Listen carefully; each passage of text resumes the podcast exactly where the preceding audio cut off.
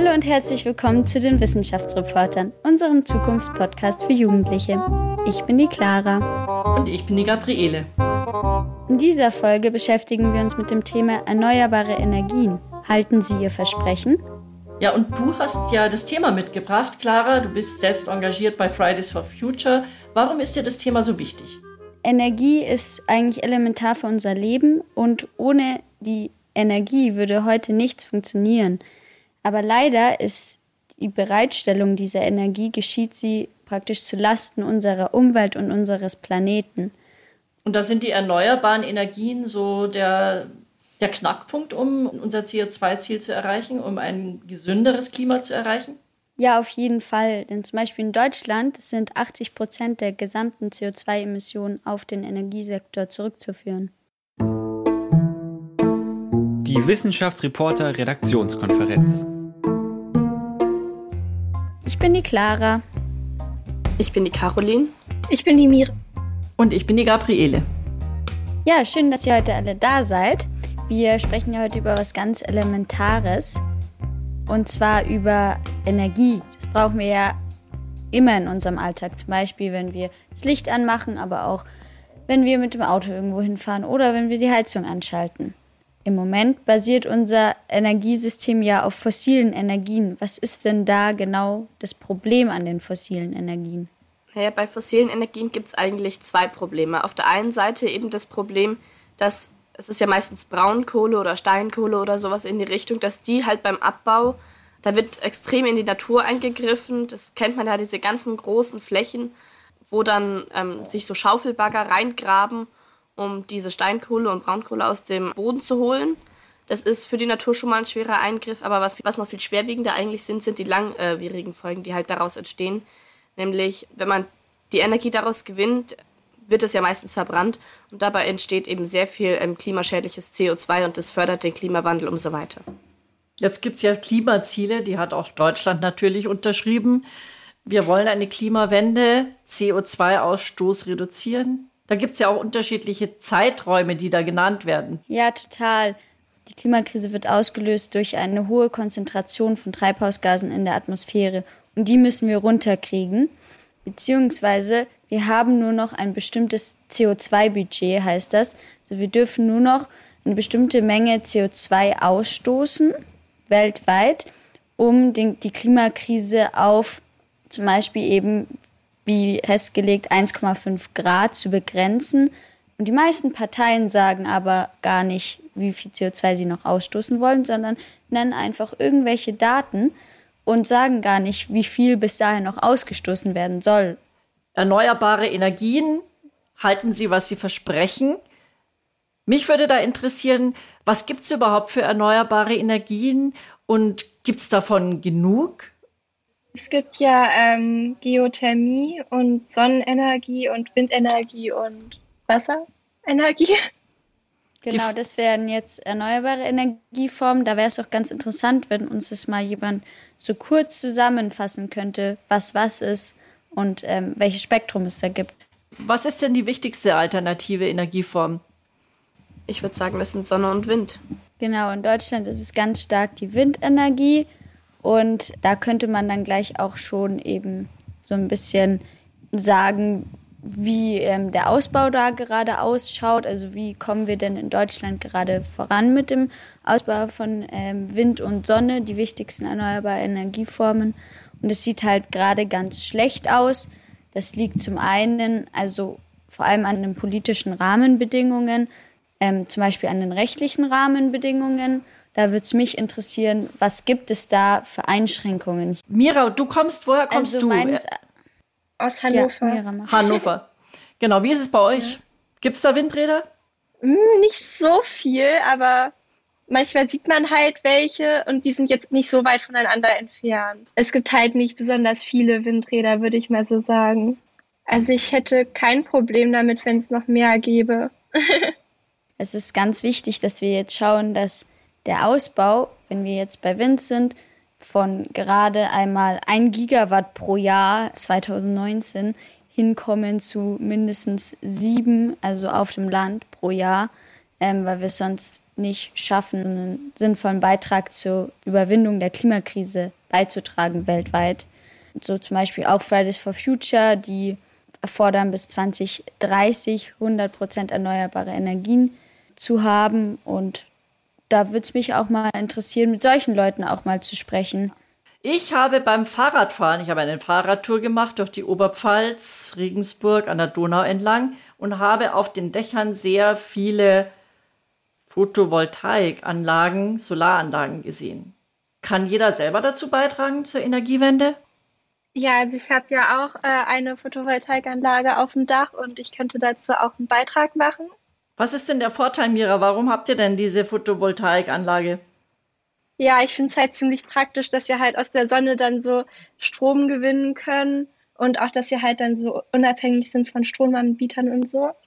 Aber man sieht es ja glücklicherweise immer mehr, dass äh, viele Neubauten eben auch Solaranlagen auf dem Dach haben. Einfach auch, wie die Mira gesagt hat, um unabhängiger zu sein. Das ist ja dann voraussichtlich irgendwann mal lohnt es sich ja dann, ähm, die Anschaffung davon. Und ich finde, das ist einfach so eine Frage, die wir ähm, unserem Experten stellen könnten, ähm, was denn jetzt eigentlich sinnvoller ist in Deutschland auszubauen, ob wir mehr auf die Solarenergie setzen sollten oder mehr auf die Windenergie. Und ich würde schon auch tatsächlich die Nachteile wissen wollen. Also es gibt ja Vorbehalte in der Bevölkerung. Wie energieaufwendig ist es zum Beispiel, diese Solarpanelen herzustellen? Braucht man da viel mehr Energie, als man jemals generiert? Ist das dann wirklich so ökologisch, wie es heißt? Mich interessiert noch ja die Stromversorgungssicherheit, was ja auch ganz oft als Nachteil der erneuerbaren Energie gerade von Wind und Sonne ähm, gesehen wird, weil was ist, wenn mal nicht die Sonne scheint und der Wind mal nicht bläst? Für mich ist es persönlich ein ganz, ganz großes Zukunftsthema. Wir müssen unser Energiesystem umstellen und ich sehe da ganz viel Potenzial und freue mich sehr auf die Folge. Das Interview.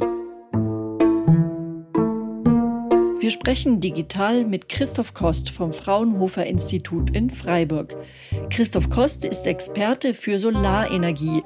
Er forscht dazu, wie die Energiewende gelingen könnte. Herr Kost, Sie arbeiten ja am Fraunhofer Institut für solare Energiesysteme. Was sind denn solare Energiesysteme und was machen Sie da genau? Ich bin seit circa zwölf Jahren Wissenschaftler am Fraunhofer Institut für Solare Energiesysteme und in der ganzen Zeit habe ich mich mit Fragen der Energiewende beschäftigt. Wir setzen uns tagtäglich damit auseinander, wie können wir das Energiesystem umbauen von ja, früher konventionellen Technologien wie Erdöl und Erdgas eben auf erneuerbare Energien. Wir haben uns auf der Redaktionskonferenz auch gefragt, ähm, erneuerbare Energien in Deutschland, wo stehen wir da eigentlich heute? Sie sind so ein bisschen der Mann für den Überblick. Im Prinzip stehen wir immer noch am Anfang der Energiewende. Wir haben erst circa 40 Prozent äh, der CO2-Emissionen reduziert im Vergleich zu 1990 und wir müssen ja zu 100 Prozent Reduktion der CO2-Emissionen. Und wir haben ja äh, Solaranlagen und Windkraftanlagen zwar umfangreich ausgebaut, aber wir müssen noch sehr viel mehr machen. Ja, unsere Energieversorgung basiert auf fossilen Energien. Das ist aber total schlecht für die Umwelt, weil wir haben ähm, durch die Verbrennung von Gas und Kohle einen hohen CO2-Ausstoß und greifen massiv durch die Förderung in die Umwelt ein. Was ist Ihre Meinung? Ist diese Sorge berechtigt? Ja, in den letzten 50, äh, 60 Jahren haben wir ja maßgeblich ähm, Erdöl und Erdgas in unserer Energieversorgung ähm, eingesetzt und haben dadurch ähm, eben die CO2-Emissionen in der Atmosphäre sehr stark erhöht und sind äh, jetzt auf Werte gekommen, die dafür verantwortlich sind, dass eben der Treibhausgaseffekt deutlich stärker zutage tritt oder auftritt. Inzwischen haben sich äh, breite Bereiche in der Bevölkerung ähm, auch davon überzeugen lassen und sind äh, mit sozusagen auf dem äh, Weg der Energiewende. Das Problem ist jetzt, dass wir natürlich noch einen sehr weiten Weg vor uns haben, aber dass wir nur noch auch äh, wenig Zeit haben. Ist da der Beitrag, der Ausstieg aus der Kohle ein, ein ganz entscheidender Beitrag, dass wir es schaffen, dieses Klimaziel zu erreichen? Und warum ist das so? Wir setzen Kohle in der Stromversorgung ja vorwiegend ein. Dort ist der Emissionsfaktor äh, oder von Kohle ist der Emissionsfaktor sehr hoch. Also pro Energie, die ähm, gewonnen wird, ist der CO2-Ausstoß recht hoch. Aber wir stoßen auch noch sehr viel Emissionen aus durch Erdölverbrennung, beispielsweise im Verkehr, in Autos oder aber auch durch Erdgas in Gebäuden. Also der Kohleausstieg ist auf jeden Fall sinnvoll bis 2030. Er ist ein relativ einfaches Ziel unserer, deutlich einfacher jetzt als im Verkehr oder im Gebäude, weil es dort einfach komplizierter ist, Millionen von Autos oder Millionen von Heizungsanlagen auszutauschen. Da ist jetzt halt die Frage, was sind die erneuerbaren Alternativen? Wie können wir diese Energiequellen, auf denen jetzt unser Energiesystem beruht, ersetzen? Das ist irgendwie ganz spannend, weil wir bei unserem Institut haben wir so ein Rechenmodell entwickelt, wo wir im Prinzip das gesamte Energiesystem abbilden. Das bedeutet, wir, wir schauen uns jetzt nicht nur an, wie können wir Kohlekraftwerke ersetzen, sondern wir gucken uns an, wie sieht das komplette Energiesystem der Zukunft aus. Und in der Zukunft müssen wir eben deutlich mehr Strom einsetzen. Das heißt, der Strom, den werden wir später oder zukünftig noch eben in viel mehr Anwendungen benutzen als heute. Im Verkehr oder auch in der Gebäudewärme werden wir Strom einsetzen und unser Modell hilft uns sozusagen, das alles zu quantifizieren und zu berechnen, wie viel Photovoltaikanlagen brauchen wir beispielsweise, um jetzt auch Elektroautos mit erneuerbaren Strom betreiben zu lassen. Jakob hat mal recherchiert, was es überhaupt für Möglichkeiten gibt, alternative Energien zu erzeugen. Unsere Umwelt ist voller Energie. Wind, Sonne, Wasser, Bioenergie. An Sommertagen strahlt die Sonne bis zu 1000 Watt auf den Erdboden ein und ist damit eine naheliegende Energiequelle, die in Form von Photovoltaikanlagen auch viel genutzt wird. Auch alltägliche Bewegung der Luft, besser bekannt als Wind, liefern mit 23% unseres Stroms bereits einen beachtlichen Teil der alltäglichen Energie. Windkraftwerke wandeln dabei den Wind in Energie um. Auch Wasser ist eine zentrale Energiequelle. Durch die Bewegung des Wassers, sei es beim Durchlaufen eines Flusses oder in Form der Gezeiten des Meeres, lässt sich mit Hilfe von Turbinen Strom erzeugen. Der Vorteil bei der Wasserenergie, sie steht unabhängig vom Wetter zur Verfügung, denn Flüsse können dauerhaft saubere Energie liefern. Die gewaltigen Energien im Kern unserer Erde, wie sie auch bei Geysiren und Vulkanen frei werden, lassen sich für die Gewinnung von Energie nutzen. Das geschieht in Geothermiekraftwerken, wo warmes Wasser aus tiefen Erdschichten gefördert wird. Damit lässt sich vor allem Energie zum Heizen von Gebäuden nutzen. Wir müssen aber gar nicht so weit in die Tiefe gehen, um Energie zu finden. Bioenergie ist schon heute an vielen Orten unseres Lebens vorhanden, in Form von Pflanzen. Beim Abbau organischer Stoffe entstehen Gase, die wiederum als Energieträger dienen können. Wir sehen also, es gibt viele Wege, wie wir unsere Energieversorgung in der Zukunft erneuerbar gestalten können. Jakob sagt, Wind und Sonne sind am wichtigsten. Warum ist das so? Vor allen Dingen deswegen, weil ähm, die anderen erneuerbaren Energiequellen ja nicht so vielfältig sind und die Potenziale begrenzt sind. Also Wasserkraft ist begrenzt. Wir haben schon sehr viele Wasserkraftwerke an Stellen, wo wir sie einsetzen können. Biomasse ist begrenzt. Wir haben dort nur bestimmte äh, landwirtschaftliche Flächen oder Abfälle, die wir nutzen können. Und dann bleiben uns eigentlich nur Solar- und Windkraftanlagen, die uns wirklich in großen Mengen Energie bereitstellen können, die wir nutzen können. Und deswegen sind diese beiden Energieträger oder auch diese beiden Kraftwerksarten so entscheidend, dass wir sie ausbauen und wirklich ähm, wirklich in die Fläche bringen, ähm, jedes Haus damit ausstatten oder auch bei Windkraft eben dafür sorgen, dass in jeder Gemeinde eine Windkraftanlage steht, eben nicht nur in Norddeutschland, sondern auch in Süddeutschland und dass wir auch das Potenzial eben auf See nutzen, ähm, weil dort ja der Wind einfach noch mehr weht oder auch zu Zeiten weht, wo er an Land nicht weht und dann können wir sozusagen den Strom auch gewinnen, wenn nur auf dem Meer der Wind weht.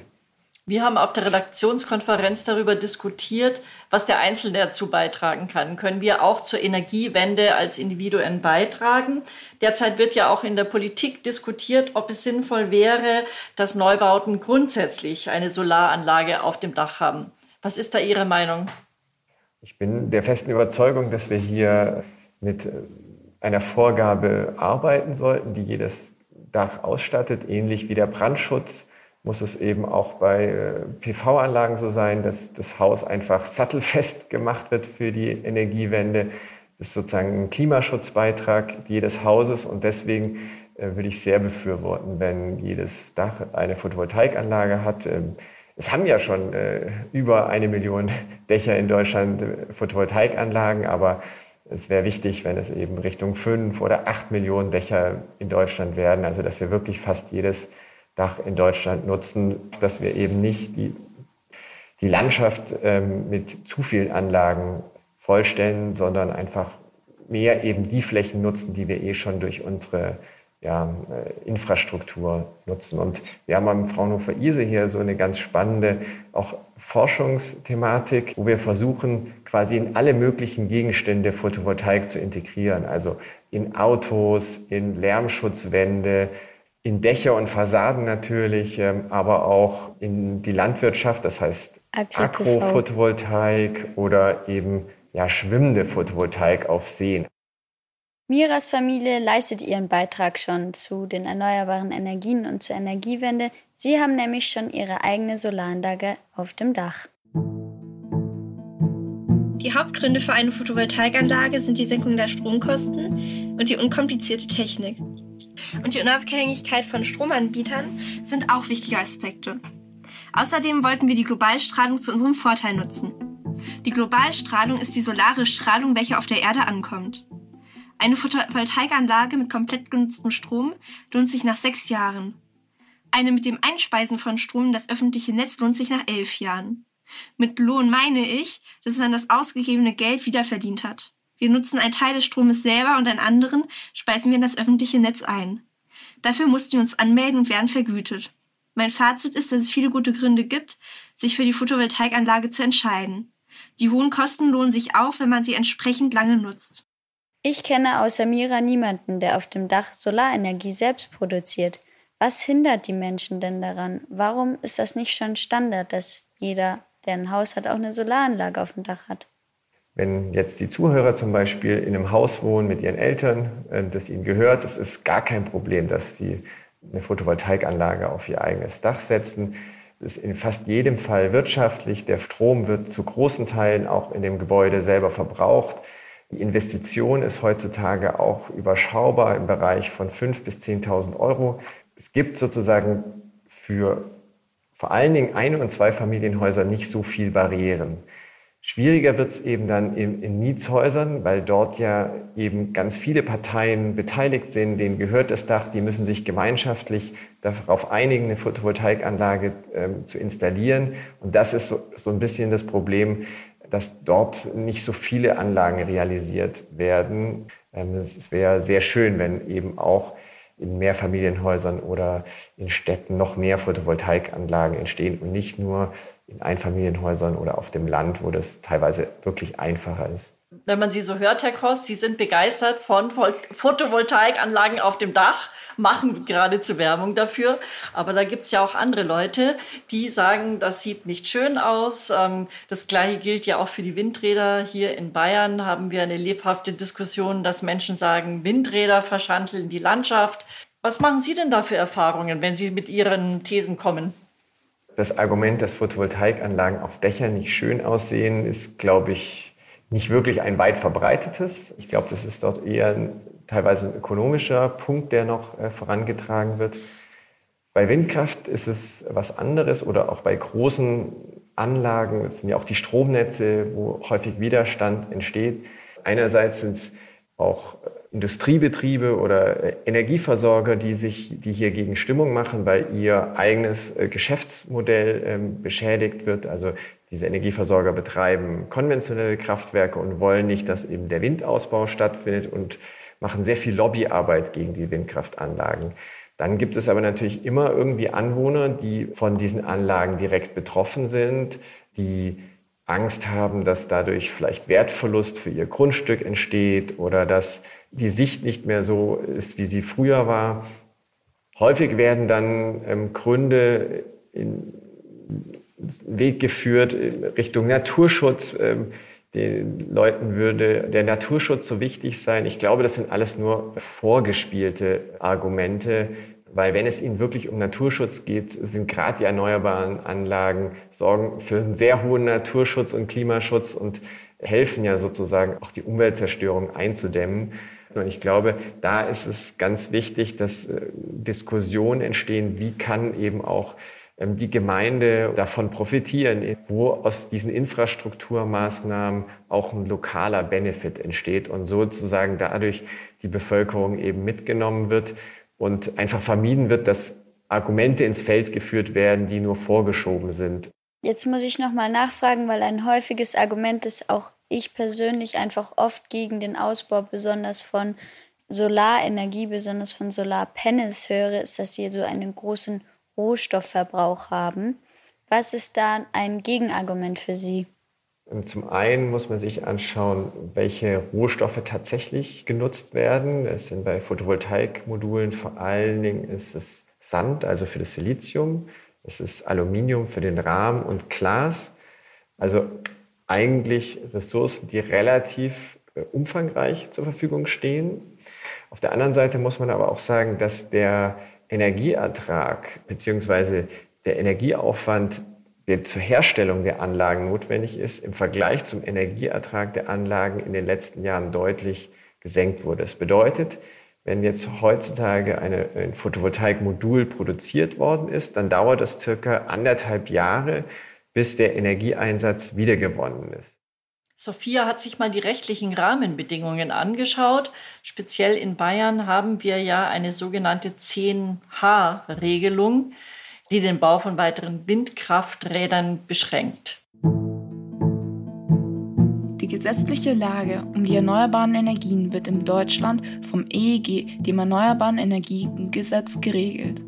Es soll den Ausbau von erneuerbaren Energien vorantreiben und dessen Rahmenbedingungen festlegen. So werden dort beispielsweise technische Vorgaben, aber auch Marktprämien und vieles mehr bestimmt. Wo darf ein Windrad gebaut werden und was ist dabei zu beachten?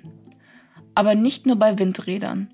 Anlagen zur Gewinnung von Energie aus Sonne, Wasser und Biomasse zählen auch dazu. Doch leider ist die aktuelle Version des EEG genauso wie der Gesetzesvorschlag von Peter Altmaier eine Enttäuschung.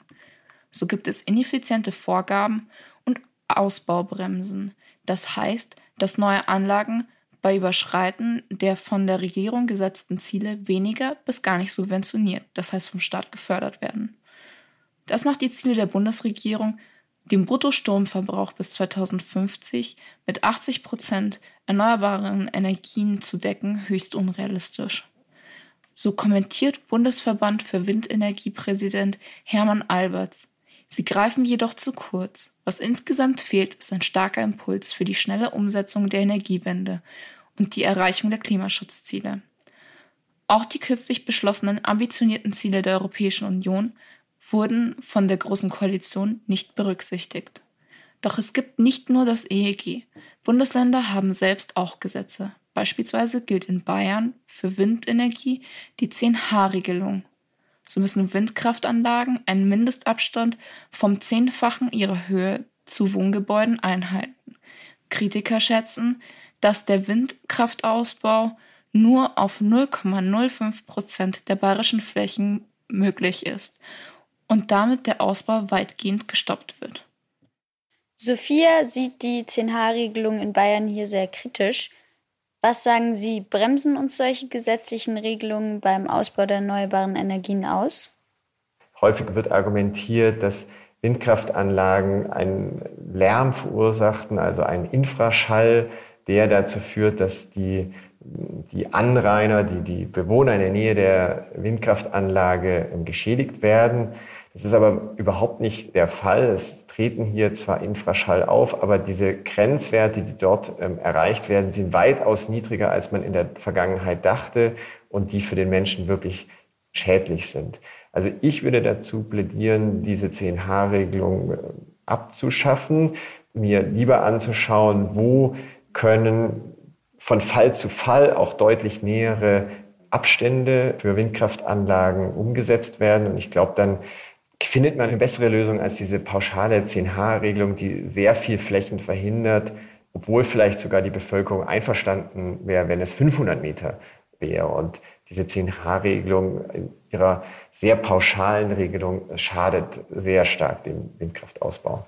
Die Wissenschaftsreporter haben sich gefragt, was machen wir eigentlich, wenn kein Wind weht, wenn die Sonne nicht scheint? Haben wir dann keinen Strom in der Steckdose?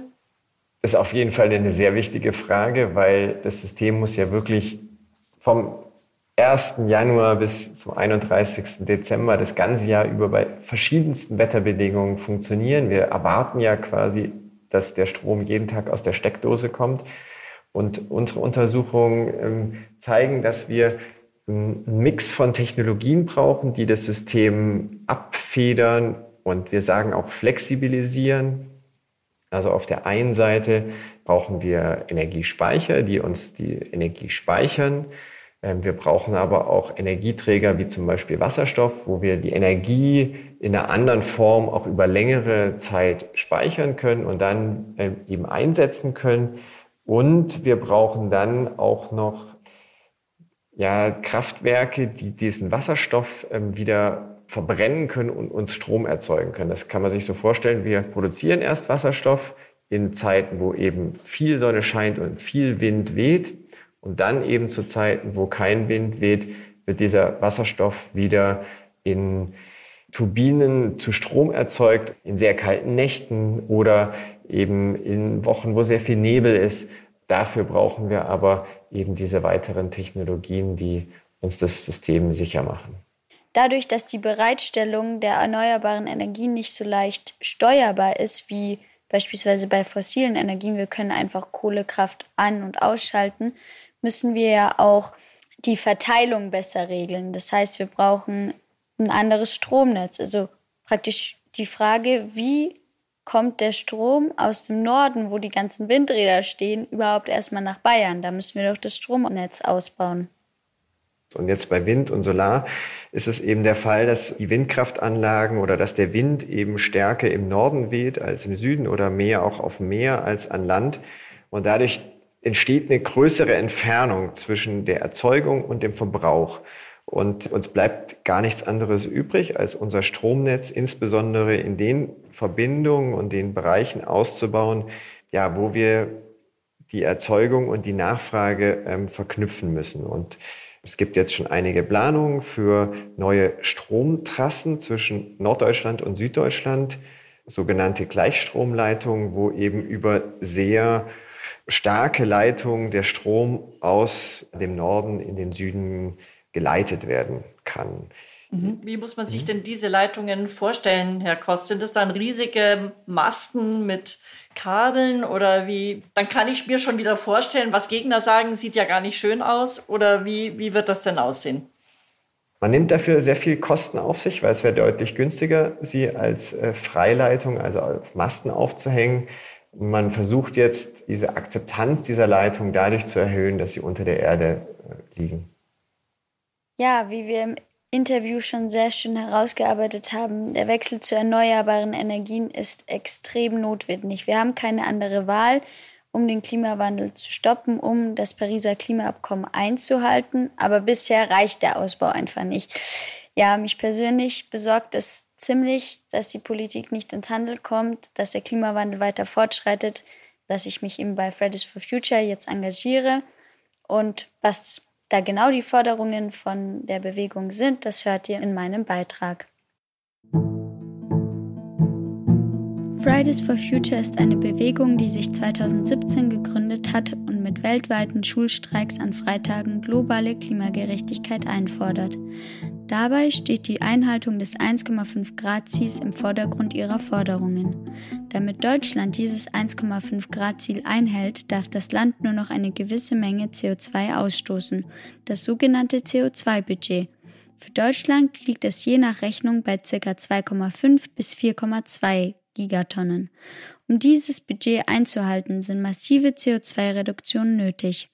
Besonders wichtig ist dabei die Umstellung unseres Energiesystems auf erneuerbare Energien, denn circa 80 Prozent der gesamtdeutschen CO2-Emissionen sind auf den Energiesektor zurückzuführen. Fridays for Future Deutschland fordert deshalb Bis 2035 muss das Land klimaneutral sein. Dafür muss die Energieversorgung in Deutschland bis 2035 auf 100 Prozent erneuerbare Energien umgestellt sein. Das heißt im Umkehrschluss, es müssen pro Jahr 40 Gigawatt Leistung an erneuerbaren Energien zugebaut werden. Genau, also bis 2035 Klimaneutralität ist eine Forderung und die andere, dass wir eben wirklich viel mehr dann auch Ausbau von massiven Ausbau von erneuerbaren Energien brauchen. Was sagen Sie dazu, Herr Kost? Klimaneutralität 2035 ist, glaube ich, eine sehr ambitionierte ähm, Forderung. Es ist sehr bald.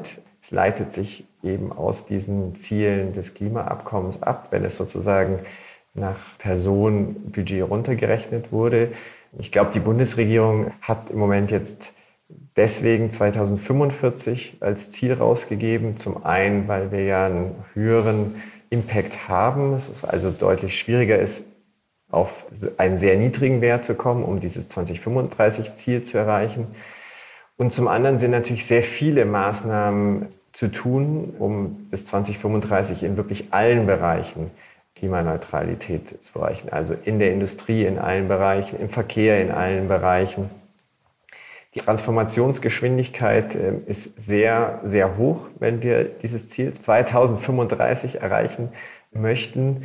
Es ist richtig, dass wir dann diese 40 Gigawatt an Zubauzahlen für erneuerbare Energie pro Jahr brauchen. Im Moment sind wir bei 5 bis 10 Gigawatt das bedeutet aber, egal ob wir 2035 oder 2045 Klimaneutralität erreichen wollen, wir müssen eben, wie schon gesagt, diesen Zubau verdreifachen, vervierfachen, sonst kommen wir überhaupt nicht in die Nähe dessen, dass wir Klimaneutralität in diesen Zeiten, in 15 oder in 25 Jahren erreichen. Ja, meine Frage an euch wäre jetzt so ein bisschen, unser Rahmenthema ist ja, halten die erneuerbaren Energien ihr Versprechen? Naja, ich würde sagen, es gibt keine andere Möglichkeit. Wir müssen jetzt auf erneuerbare Energien umsteigen. Das sehe ich genauso. Aber es gibt ja zum Beispiel eben diese Angst um die Stromversorgung, dass die nicht gesichert ist. Also ich sehe immer noch sehr ein, ein großes Problem darin, dass ich glaube, wenn jetzt der Stromverbrauch mit mehr und mehr Technik auch noch stärker zunimmt, dass wir da einfach noch nicht genug Energieträger haben, nicht genug Solarpanels, nicht genug Windkraftturbinen, dass einfach nicht genug Strom entsteht. Ich finde, da muss man halt ganz klar eben an die Politik ansprechen, dass sie das ermöglicht, weil wie Caro gesagt hat, wir haben diese zwei Pole. Wir müssen, wir müssen auf die erneuerbaren Energien umsteigen. Und andererseits wollen wir ja auch, ja, wir haben den Technikfortschritt, und wir brauchen Strom, wir brauchen Energie, um das zu halten. Und da muss, finde ich, die Politik einschreiten, meiner Meinung nach. Ich finde halt auch, dass wir mehr auf erneuerbare Energien umsteigen sollten, auch damit halt diese Stromversorgung dann gesichert ist, wenn es halt immer mehr und mehr Strom braucht. Da wäre es nötig, bis 2035 umzusteigen, wenn man das Klimaziel im Auge hat. Gleichzeitig, und das besorgt mich schon, hat der Experte ja gesagt, der Herr Kost, dann müsste man komplett alles umstellen. Die Transformationsgeschwindigkeit wäre ungeheuer hoch. Die Autos auf E-Autos, die Kühlschränke, man müsste irgendwie alles erneuern. Ich persönlich fand es auch sehr interessant. Er hat gesagt, es ist eigentlich nicht mehr möglich. Habe ich jetzt auch schon von vielen WissenschaftlerInnen gehört. Das Problem ist aber irgendwie, ja, wir müssen aber, um dieses 1,5 Grad Ziel einzuhalten. Man muss sagen, da kommt eine riesen Transformation auf uns zu. Und es ist nicht nur eine Transformation unseres Energiesystems, es ist auch eine Transformation unserer Lebensweise. Und die zu schaffen und gemeinsam zu schaffen, ist eine ganz große Aufgabe der Gesellschaft des 21. Jahrhunderts.